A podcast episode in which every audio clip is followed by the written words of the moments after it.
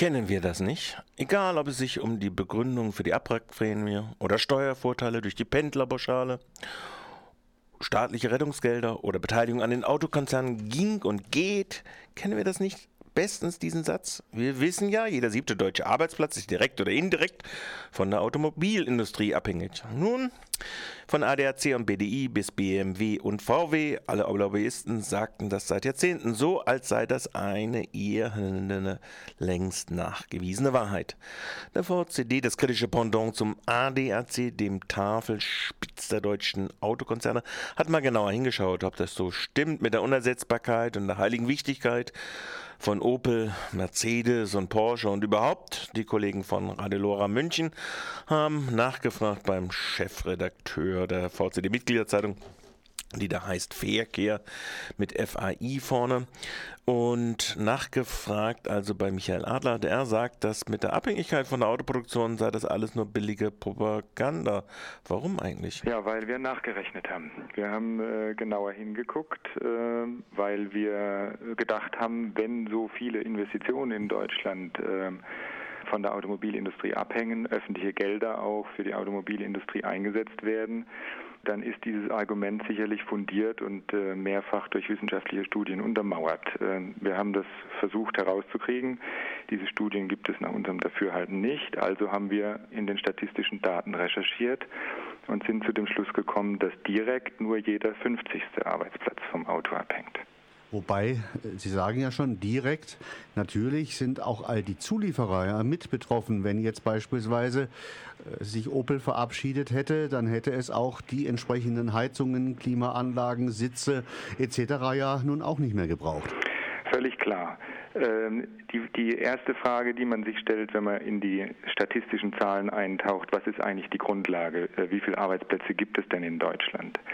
Ähm, da rechnet der VDA, der Verband der deutschen Automobilindustrie, äh, nur die angestellten Arbeitnehmer, das sind knapp 36 Millionen.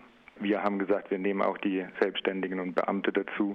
Dann ist man bei rund 40 Millionen, weil ja auch Polizei, äh, Autobahnverwaltungen, hoheitliche Aufgaben mit dem Auto beschäftigt sind. Ja, Herr Adler, äh, darf ich Sie ganz kurz unterbrechen? Was mir mal aufgefallen ist bei der ganzen Geschichte, ich habe das auch schon länger verfolgt, war, dass sich die Zahlen der Arbeitsplätze, die insgesamt bei der Zulieferindustrie dann ähm, behauptet werden, dass ja.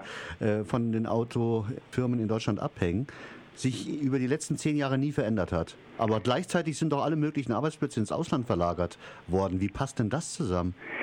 Äh, das kann ich Ihnen auch nicht genau erklären. Wir haben nicht die einzelnen ähm, Betriebe, nicht die einzelnen Unternehmen untersucht. Wir haben mit den Statistikern der Bundesagentur für Arbeit gesprochen und mit dem Statistischen Bundesamt. Und da ist man über die letzten Jahre relativ stabil bei 700.000 bis 750.000 Menschen, die direkt, so heißt diese Position, mit der Herstellung von Kraftfahrzeugen und Kraftfahrzeugteilen beschäftigt sind. Da sind auch Omnibusse, da sind auch LKWs mit drin, aber in, im Gro sind das natürlich mhm. Pkw. Also eine gute Dreiviertelmillion. Da muss man sicher nochmal die Kfz-Werkstätten äh, dazu zählen. Richtig, richtig. Aha. Es gibt die zweite Position, die auch unstrittig Instandsetzung ist. Instandsetzung etc. Ähm, das sind die äh, äh, Beschäftigten in den Dienstleistungen rund um das Automobil. Also Tankstellen, Reparaturwerkstätten, äh, Autoverkauf, Autohäuser. Das sind rund, sind sich die Statistiker auch einig, rund 800.000 Beschäftigte. Klammer auf, wobei auch das schon nicht ganz sauber ist. Denn ähm, bei den Tankstellen beispielsweise wird auch dann ein Auto vorfahren, wenn es aus Japan kommt und nicht aus Deutschland. So ist es, so ist es. Also das ist ja schon gutwillig gerechnet, dann sind wir bei 1,5 Millionen über den Daumen. Aber in der Tat auch die Niederlande oder auch Österreich, obwohl sie keine eigenständige Automobilindustrie haben, haben ja Tankstellen und Reparaturwerkstätten. Also kann man sie nicht originär der deutschen Automobilindustrie zurechnen. Das, wenn wir das jetzt täten, dann wären wir bei jedem 26. Arbeitsplatz. Und jetzt kommt die äh, etwas kompliziertere Geschichte, äh, was alle aber auch äh, für gerechtfertigt halten. Die Automobilindustrie ist ja noch mit weiteren Industrien verflochten. Mit der chemischen Industrie für den Lack, mit der Textilindustrie für die Stoffbezüge. Und da haben die Volkswirte eine Methode entwickelt, die heißt Input-Output-Analyse. Mit dieser äh, Rechenmethode errechnen sie, was in der Verflechtung noch für weitere Arbeitsplätze einer Industrie zuzurechnen sind. Und da kommen die Volkswirte sowohl des Statistischen Bundesamtes wie auch äh, des Deutschen Instituts für Wirtschaftsforschung, mit dem wir gesprochen haben, auf roundabout 1,4 Millionen Arbeitsplätze. Da sind die aber immer noch weit, weit äh, entfernt äh, von dem, was Sie da behauptet haben. So ist es. Also selbst wenn man das alles reinrechnet, ist man bei den 2,9 Millionen und dann ist man bei jedem 14. Arbeitsplatz. Mhm. Und jetzt kommt genau der Einwand, wir haben noch mit einem anderen Forscher gesprochen, der sagt, ja, ich kann aber diese Input-Output-Analyse nicht auf diese Dienstleistungen rund um das Automobil anwenden, sondern ich kann sie wirklich nur auf die Herstellungsarbeitsplätze anwenden, weil die Dienstleistungen, wie gerade gesagt, ja auch anfallen würden, wenn die deutsche Automobilindustrie nicht produzieren würden. Man könnte auch mit Renault oder Toyota die Tankstellen äh, beschäftigen.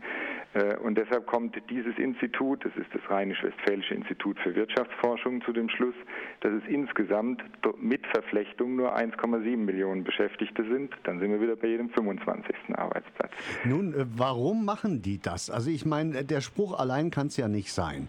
Ähm, gibt es denn so hohe staatliche Transferleistungen in den Bereich der Forschung hinein, dass man dort Angst hat, entsprechende Mittel des Staates, entsprechende Subventionen zu verlieren? Davon ist auszugehen. Wenn man sich die letzten äh, paar Jahre anguckt, nicht allein äh, das jetzt über den harten Winter in Anführungszeichen der Ruf nach äh, Reparaturleistungen im Straßenbau äh, laut wird, dass Straßenbauinvestitionen gleichmäßig hoch liegen, äh, während äh, die Bahn äh, äh, sich mit deutlich weniger begnügen muss.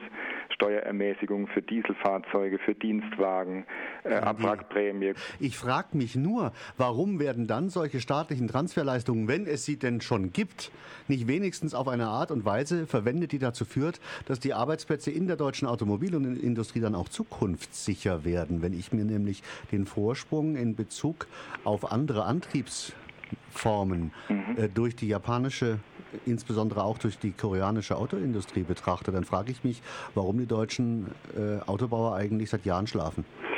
Na, der VCD hat ja gerade diese Woche auch wieder äh, seine Auto-Umweltliste herausgebracht. Am Mittwoch wurden die Sieger in Berlin vorgestellt. Die ersten drei Plätze sind von Toyota belegt. Ähm, in, in den Top Ten finden sich nur ein Smart und ein Polo Blue Motion. Also zwei Fahrzeuge von zehn sind in den Top Ten viele Spritspartechnologien wie Hybridantrieb hat die deutsche Automobilindustrie in der Tat verschlafen. Und äh, es wird eben dieses Argument hochgehalten, deutsche Automobile sind Premium-Segment und das heißt immer hochmotorisiert mit einem hohen Verbrauch. Und das ist nicht zeitgemäß. Deshalb äh, kritisierte auch der VCD zu Recht, äh, dass die äh, Abwrackprämie nicht an Umweltwerte gebunden war. Wenn man die Abwrackprämie an bestimmte äh, Abgasnormen und an, an Verbrauchswerte gebunden hätte, dann hätte man ja auch nochmal einen zusätzlichen Anreiz geschaffen, nicht nur für Klimaschutz und gesündere Luft in den Städten, sondern in der Tat auch für eine höhere Zukunftsfähigkeit der deutschen Automobilindustrie. Dann wäre das ganze Geld aber irgendwie zu 80 Prozent endgültig nach Japan geflossen, ne? Mutmaßlich, mutmaßlich, äh, weil man eben nicht auf dem Stand ist, den man äh, braucht. Ich meine, es geht ja einerseits um, um Klimaschutz, ja, das ist wichtig. Andererseits, wenn wir in den Golf von Mexiko gucken, äh, merken wir ja auch, dass äh, das Öl knapper wird. Und äh, wenn jetzt die, die Weltkonjunktur sich erholen wird und China und andere Schwellenländer wieder am Markt präsenter werden, wird der Ölpreis wieder nach oben gehen. Also auch aus Verbrauchersicht ist es sehr sinnvoll, wenn äh, energiesparendere Autos gebaut würden. Nichtsdestotrotz, was ich mit äh, großem Interesse verfolge, das sind die äh, Versuche in den USA, die ja schon sehr weit gediehen sind, zunächst testweise, demnächst aber auch dann schon quasi serienmäßig in Israel, ein flächendeckendes Netz für das Strombetanken von Elektroautos mhm. aufzubauen. Better Place. Better Place, ja. Das ist ja eine extrem spannende Geschichte. Offensichtlich ist man dann ja bei anderen Herstellern schon so weit, dass man sogar komplett Elektroautos ähm, aufbauen kann, wo man dann eben sich eine entsprechende Batterie leiht und die wird dann halt so alle 200 Kilometer oder 300 Kilometer, je nachdem wie weit die einen trägt, ausgetauscht äh, innerhalb von mhm. zwei, drei Minuten. Mhm. Das ist ja alles schon sehr, sehr spannend.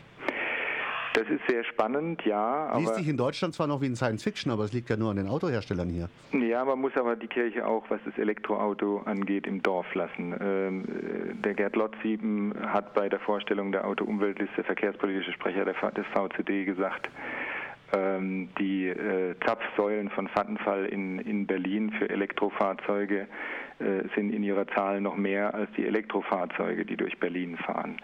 Dann hätte man ja wenigstens sich ein bisschen mehr Mühe geben können bei der Produktion von 3-Liter-Autos.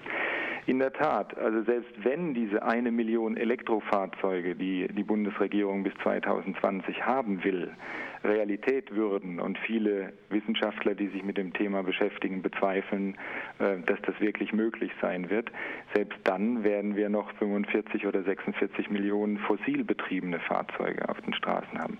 Also es ist sehr wichtig, gerade jetzt in diesen entscheidenden Jahren äh, bis 2020, 2030, wo ja im Klimaschutz äh, entscheidende Weichen gestellt werden, ist es sehr wichtig, dass wir auch an, dem, an der Verbrauchsreduktion des fossilen Antriebs weiterarbeiten. Und das war Michael Adler, Chefredakteur der Mitgliederzeitung des VCDs, im Gespräch mit Andras Neunert von unseren Kollegen von Radio Lora München. Eine Anmerkung sei gerade zu diesem letzten Thema Elektroautos noch erlaubt. All das hilft natürlich nichts äh, von wegen Substitution fossiler Verbrennungsmotoren, wenn äh, die Elektrizität auf der Basis von Kohle oder Atom erzeugt worden ist. Dann ist das natürlich geradewegs hinten raus äh, gemacht, äh, weil da dann auf verschiedensten Stufen des energetischen Konzeptes dann doch alles daneben geht.